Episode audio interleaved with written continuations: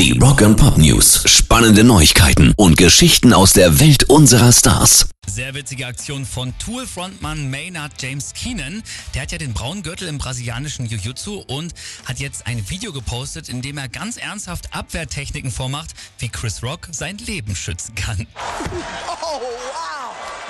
Will Smith just smacked the shit out of me. Ja, klar, das ganze Internet äh, spricht immer noch die komplette Woche vom Schellengate auf den Oscars.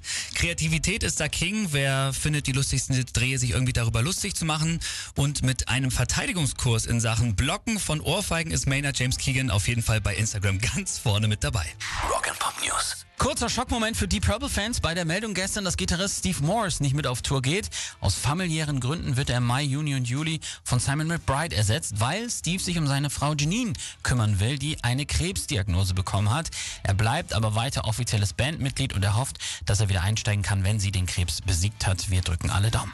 Rock and Pop News. Judas Priest arbeiten fleißig an einem neuen Album. Gitarrist Reggie Faulkner hat das jetzt bestätigt, dass zum Beispiel die Drumparts schon fertig eingespielt sein sollen. Ansonsten lässt aber der Nachfolger von Firestarter noch auf sich warten. Schuld ist wie oft zuletzt ja natürlich die Pandemie, weil sie auf jeden Fall alle gemeinsam im Studio stehen wollten.